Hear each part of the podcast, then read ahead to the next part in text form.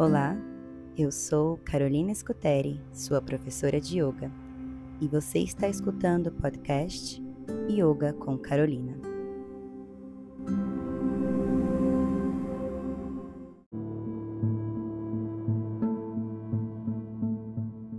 Leitura do livro Mulheres que Correm com os Lobos, capítulo 3 Quarta tarefa: Encarar a megera selvagem. Nessa parte da história, Vassalice encontra megera selvagem pessoalmente. As tarefas desse encontro são as seguintes: ser capaz de suportar o rosto apavorante da deusa selvagem sem hesitar, topar com a Baba Yaga, familiarizar-se com o mistério, a estranheza, a alteridade do selvagem, residir na casa de Baba Yaga por algum tempo, adotar nas nossas vidas alguns dos seus valores, tornando-nos, portanto, também um pouco estranhas, comer seus alimentos. Aprender a encarar um poder enorme nos outros e, subsequentemente, nosso próprio poder. Permitir que a criança frágil e boazinha em excesso vá definhando ainda mais. Baba Yaga mora numa casa que descansa sobre pernas de galinha. Ela gira e dá voltas quando bem entende. Nos sonhos, o símbolo da casa reflete a organização do espaço psíquico habitado por uma pessoa, tanto no consciente quanto no inconsciente. Por ironia, se esse fosse um símbolo compensatório, a casa excêntrica insinuaria que o sujeito, nesse caso vassaliça, é por demais insignificante, moderado e precisa sair girando e rodopiando para descobrir como é dançar com uma galinha maluca de vez em quando. Percebemos então que a casa de Yaga pertence ao mundo animal e que Vasalisa precisa desse elemento na sua personalidade. Essa casa de pernas de galinha anda de um lado para o outro e até rodopia numa dança saltitante. Essa casa é um ser vivo, transbordante de entusiasmo, de alegria e vivacidade. É esse o principal alicerce da psique da mulher selvagem, uma força de vida selvagem alegre, na qual as casas dançam, os seres inanimados, como por exemplo os pilões, voam como pássaros. A velha sabe fazer mágica e nada é o que parece, mas na maioria dos casos é melhor do que parecia a princípio. Vassalícia começou com o que poderíamos chamar de personalidade normal nivelada. É exatamente esse excesso de normalidade que vai nos contaminando até que tenhamos uma vida rotineira e sem vida, sem que fosse isso o que realmente pretendêssemos.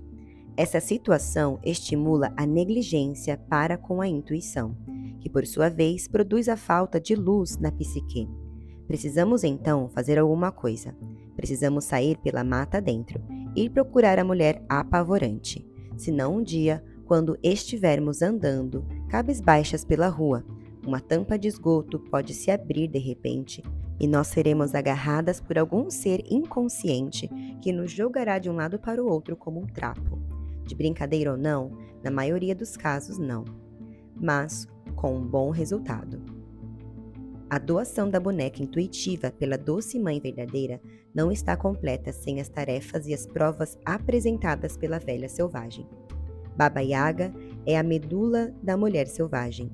Descobrimos isso a partir do seu conhecimento de tudo o que aconteceu antes. Ah, sei, diz ela quando Vasalisa chega. Conheço você e seu pessoal. Além disso, a semelhança das suas outras encarnações, como a Mãe dos Dias e Mãe Nix, Mãe Noite, a deusa da vida, morte e vida, a velha Baba Yaga é a guardiã dos seres da terra e dos céus o dia, o sol nascente e a noite. Ela o chama de meu dia, minha noite.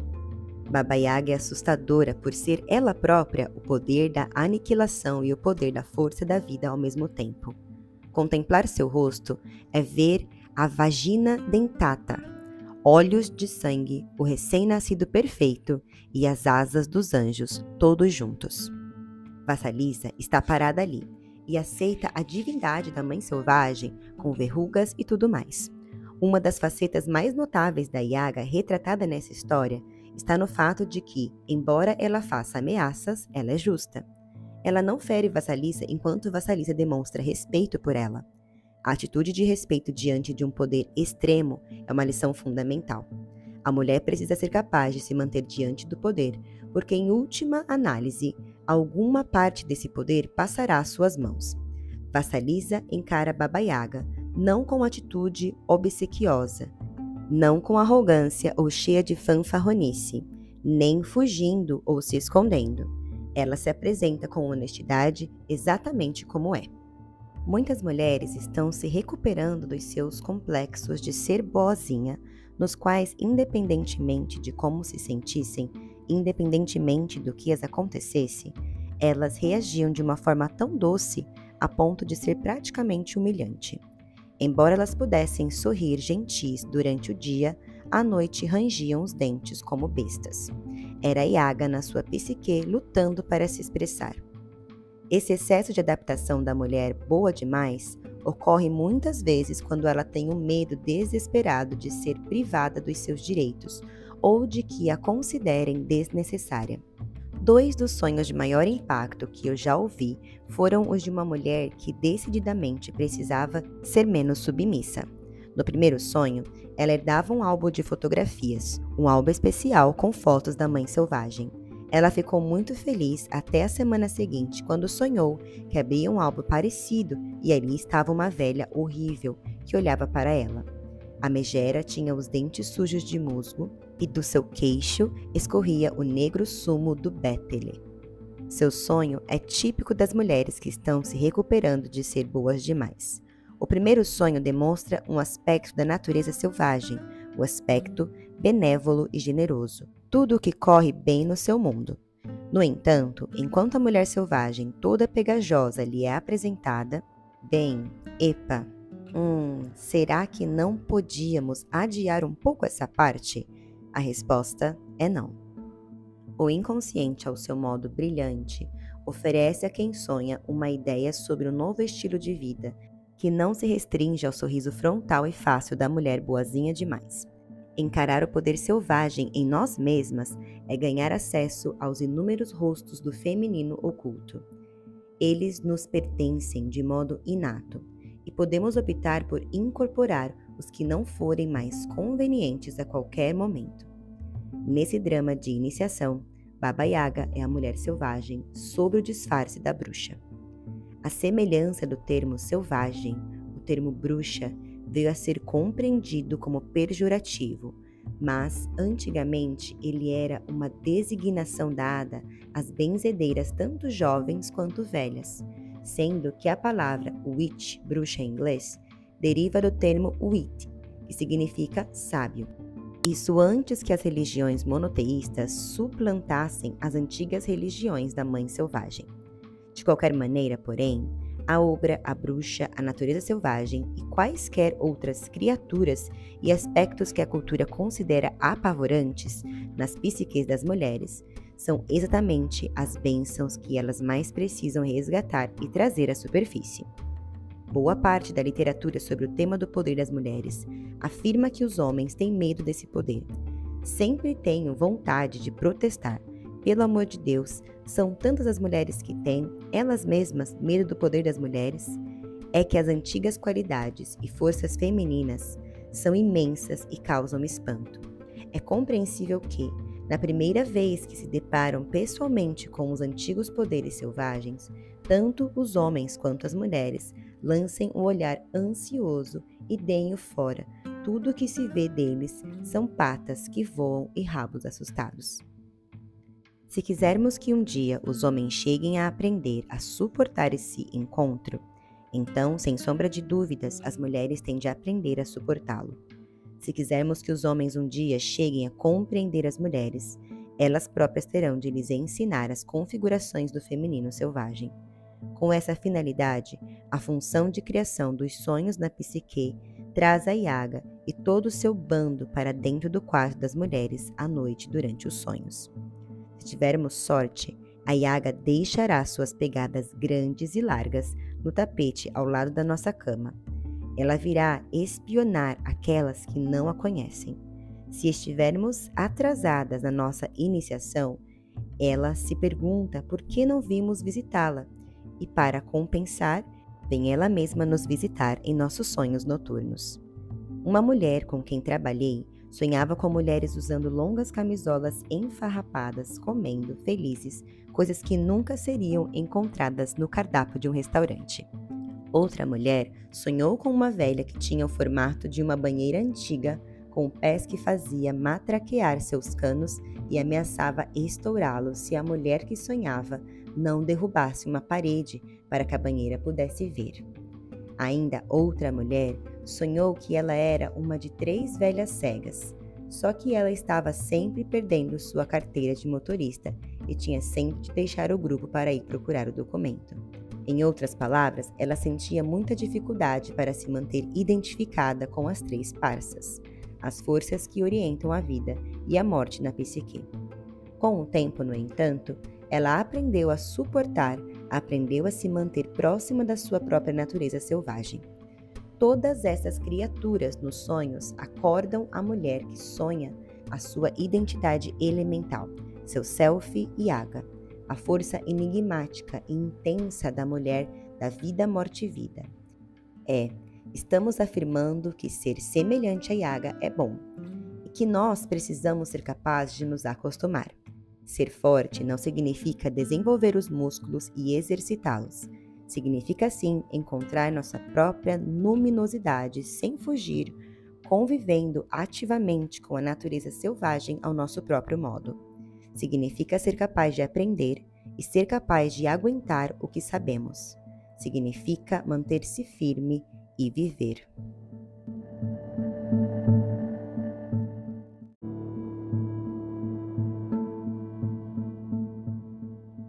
Quinta tarefa: servir o não racional. Nessa parte da história, Vassalissa pediu fogo a Baba Yaga, e Yaga concorda se Vassalissa fizer, em troca, alguns serviços domésticos para ela. As tarefas psíquicas desse período de aprendizado são as seguintes: ficar com a deusa Megera, aclimatar-se às imensas forças selvagens da psique feminina, chegar a reconhecer o poder dela, o seu poder, e os poderes das purificações interiores. Limpar, escolher, alimentar, criar energia e ideias. Lavar a roupa da Yaga, cozinhar para ela, limpar sua casa e separar os elementos. Há não muito tempo, as mulheres se envolviam profundamente com os ritmos da vida e da morte. Elas aspiravam o cheiro acre do ferro no sangue fresco do parto elas também lavavam os corpos frios dos mortos. A psique da mulher moderna, especialmente daquela proveniente de culturas industriais e tecnológicas, é muitas vezes privada dessas experiências básicas e abençoadas de natureza prática e íntima. Existe também um meio para que a não iniciada participe dos aspectos sensíveis dos ciclos da vida e da morte. Baba Yaga, a mãe selvagem, é a mestra que podemos consultar nesses casos. Ela instrui o ordenamento da casa da alma. Ela infunde uma ordem alternativa no ego, uma ordem que a magia pode acontecer, a alegria pode ser criada, o apetite permanece intacto, as tarefas são realizadas com prazer. Baba Yaga é o modelo para sermos fiéis ao self. Ela ensina tanto a morte quanto a renovação. No conto de fadas, ela ensina a vassalissa como cuidar da casa psíquica do feminino selvagem. Lavar a roupa da Yaga é um símbolo lendário. Nos países primitivos e ainda hoje em dia, para lavar a roupa, a pessoa descia até o rio e lá fazia as abluções, rituais feitas desde o princípio dos tempos para renovar o tecido. Trata-se de um belo símbolo da limpeza e da purificação de toda a imagem da psique. Na mitologia, Tecido é fruto do trabalho das mães da vida, morte e vida. No Oriente, por exemplo, há as três parcas: Cloto, Láquesis e Atropos. No Ocidente, há Nashi Adza, a mulher-aranha, que transmitiu ao povo navarro o dom da tecelagem. Essas mães da vida, morte e vida ensinam às mulheres a sensibilidade ao que deve morrer e ao que deve viver ao que deve ser retirado com a carda e ao que deve ser aproveitado no tecido. Na história, Baba Yaga encarrega a vassalissa de lavar sua roupa para que esse tecido, esses padrões da deusa da vida, morte e vida, venha à luz, à consciência. Ao lavá-lo, ela o renova. Lavar alguma coisa é um ritual de purificação atemporal. Ela não representa apenas a purificação. Ela também significa, como o batismo proveniente do latim batiza, empapar, impregnar com uma força e um mistério luminoso. No conto, a lavagem das roupas é a primeira tarefa. Ela simboliza repor em boas condições aquilo que perdeu a forma com desgaste. As roupas são como nós que nos desgastamos cada vez mais até que nossas ideias e valores ficam frouxos com o passar do tempo.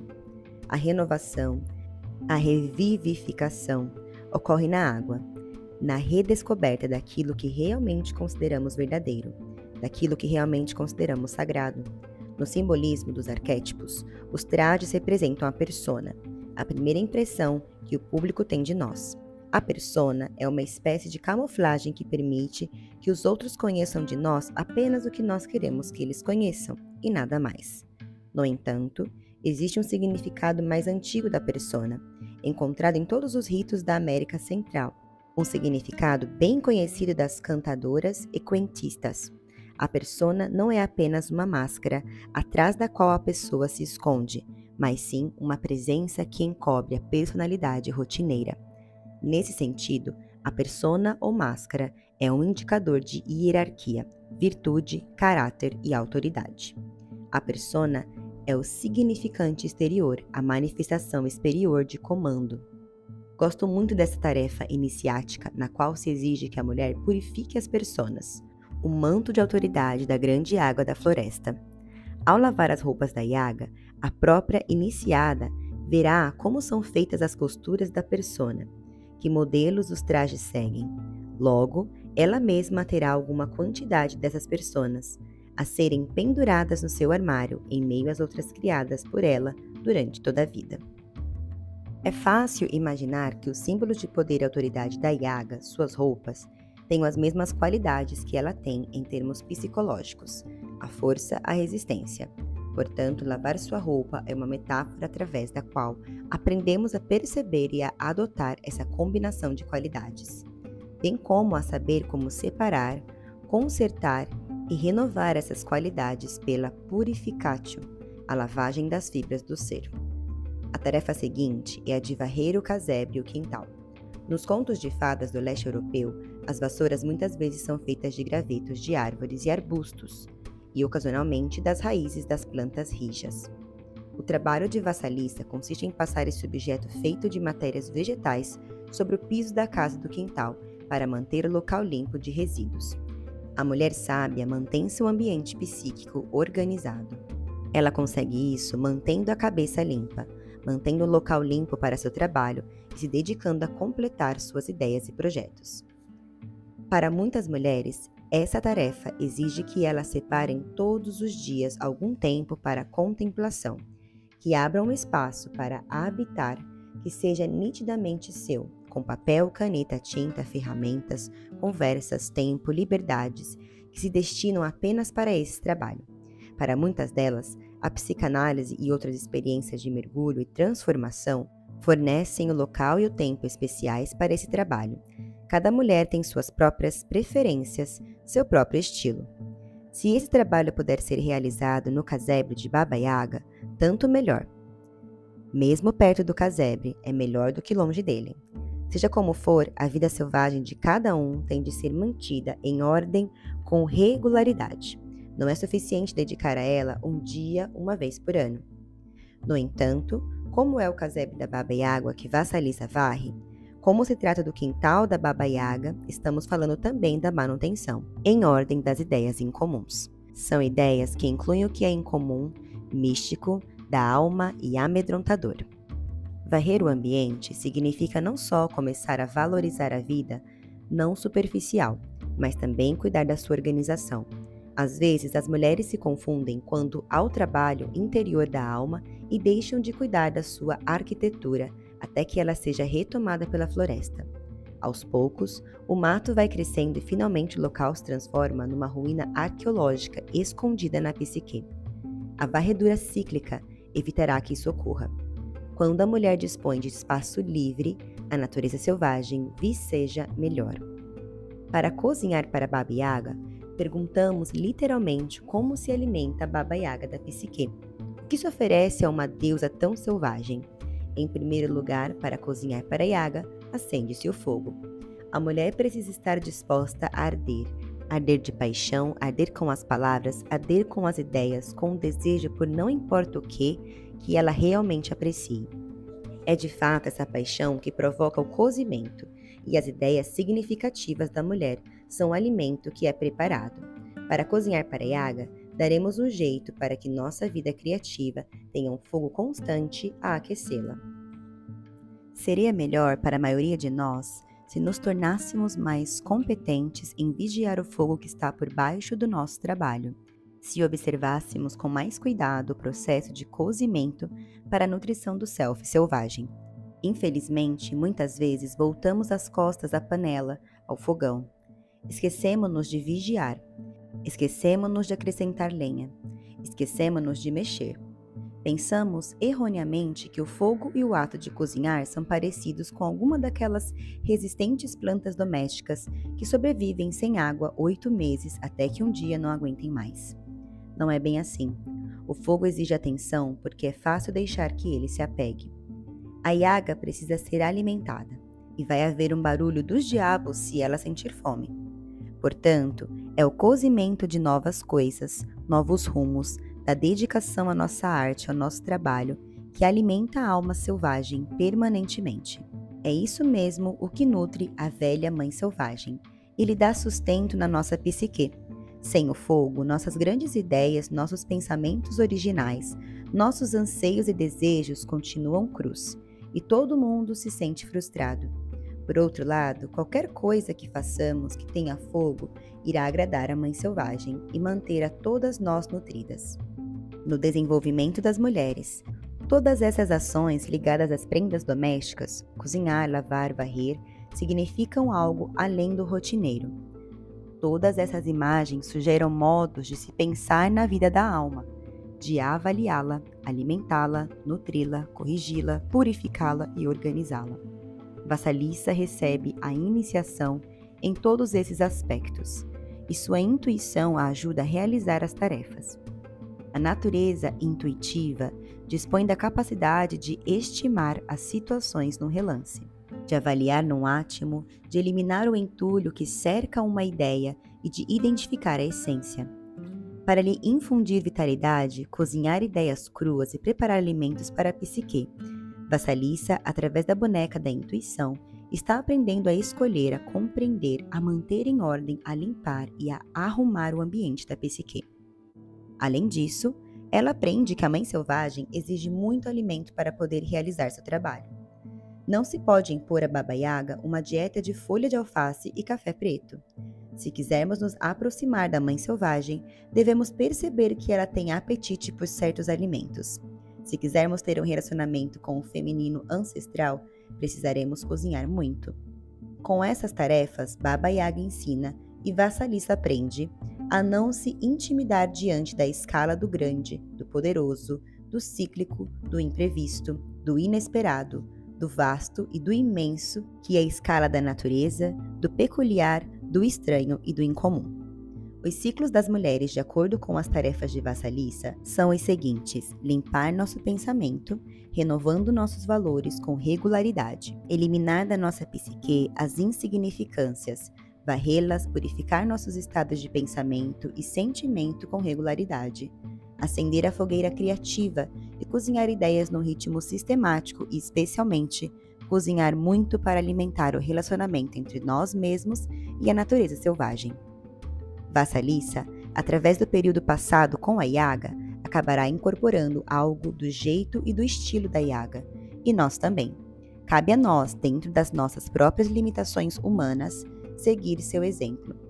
Isso nós aprendemos apesar de ficarmos assombradas ao mesmo tempo, pois na terra de Baba Yaga há objetos que voam à noite e estão de pé ao nascer do sol, todos convocados pela natureza instintiva selvagem. Há os ossos dos mortos que ainda falam e há os ventos, os fados, os sóis, a lua e o céu, que vivem todos no enorme baú da Yaga. No entanto, ela mantém tudo em ordem o dia vem depois da noite. Uma estação segue a outra. Ela não é aleatória, ela tem pé e cabeça. Na história, a Yaga descobre que Vassalissa completou todas as tarefas que lhe foram propostas e fica satisfeita, mas também um pouco decepcionada por não poder ralhar com a menina. E assim, só para se certificar de que Vassalissa não ficasse confiante demais, Baba Yaga diz mais ou menos o seguinte: Bem, só porque você conseguiu fazer o serviço uma vez, não quer dizer que vai conseguir de novo. Por isso, tenho mais um dia de tarefas para você. Vamos ver como você se sai, queridinha. Se não, mais uma vez, Vassalissa cumpre as tarefas, recorrendo à capacidade da orientação intuitiva. E a Yaga lhe concede a contragosto uma aprovação mal-humorada, naquele tipo que sempre vem de uma mulher mais velha, que já viveu muito e viu muitas coisas, que até certo ponto preferia não ter vivido e visto tanto, e ao mesmo tempo sente orgulho disso.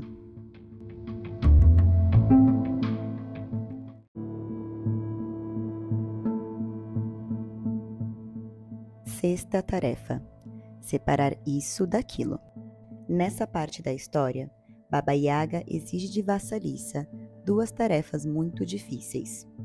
As tarefas psíquicas da mulher são as seguintes: aprender a discriminar meticulosamente, a separar as coisas umas das outras com o melhor discernimento, aprender a fazer distinções sutis ao escolher o milho mofado do milho são e ao selecionar as sementes de papoula de um monte de estrume.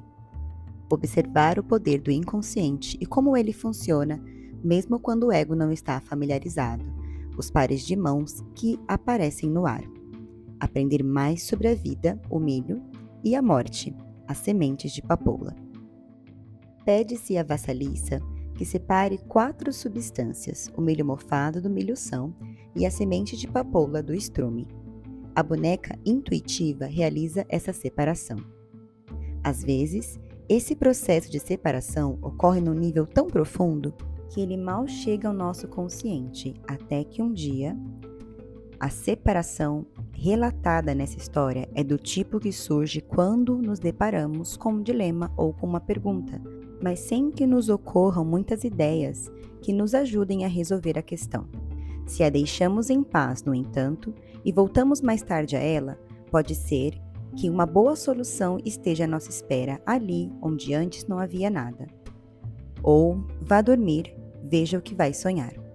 Talvez a velha de dois milhões de anos chegue das trevas para visitá-la.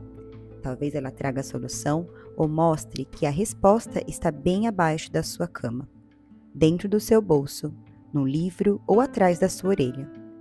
É um fenômeno o fato de uma pergunta feita quando a pessoa vai dormir, com a prática, suscitar uma resposta quando a pessoa desperta.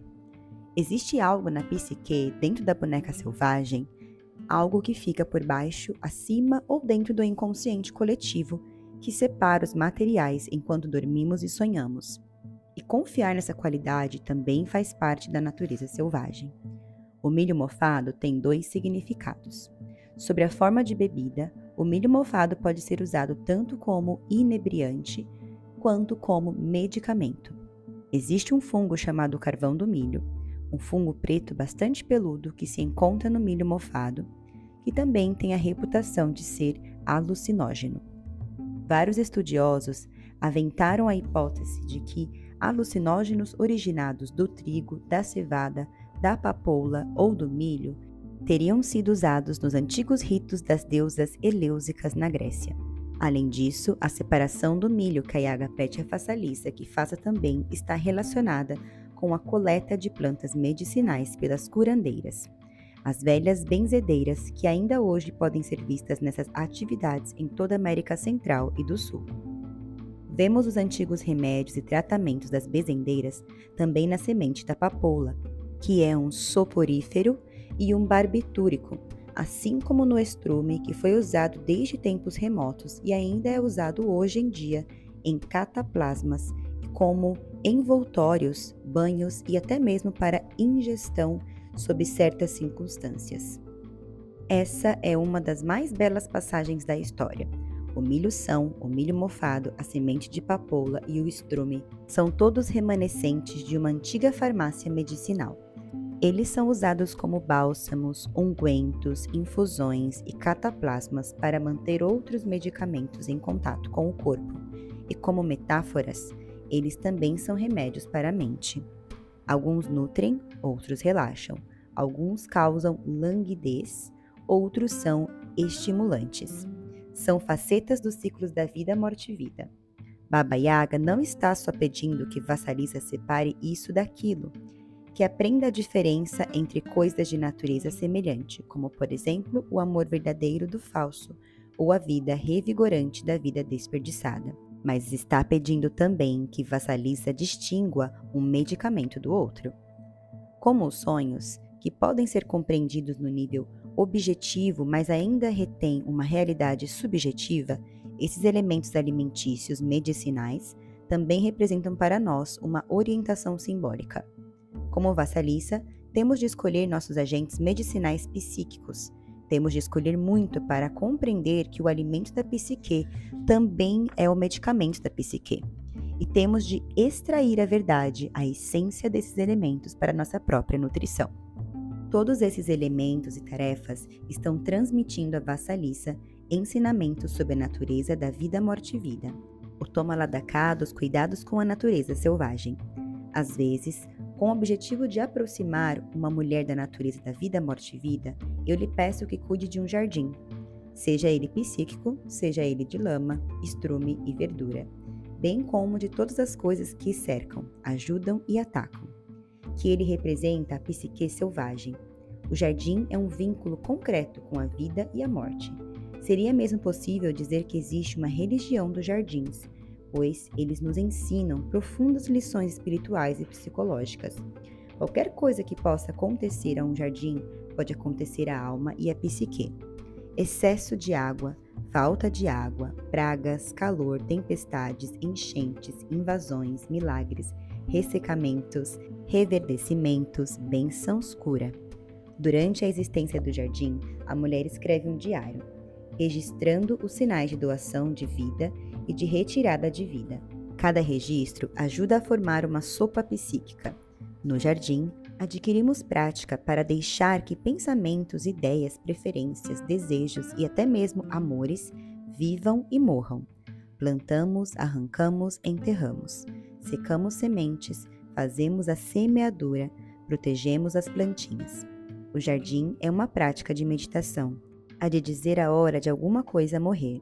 No jardim, podemos ver chegar a hora de desfrutar e a hora da regressão. No jardim, estamos nos movendo de acordo com a inspiração e a expiração da grande natureza selvagem, não contra ela. Através dessa medicação, reconhecemos que o ciclo da vida, morte e vida é natural. Tanto o lado da mulher selvagem que dá a vida, quanto aquele que distribuiu a morte, estão esperando um contato amigo esperando ser amados para sempre. Nesse processo, nós nos tornamos como a natureza selvagem cíclica. Temos a capacidade de infundir energia e reforçar a vida sem atrapalhar o que vai morrer.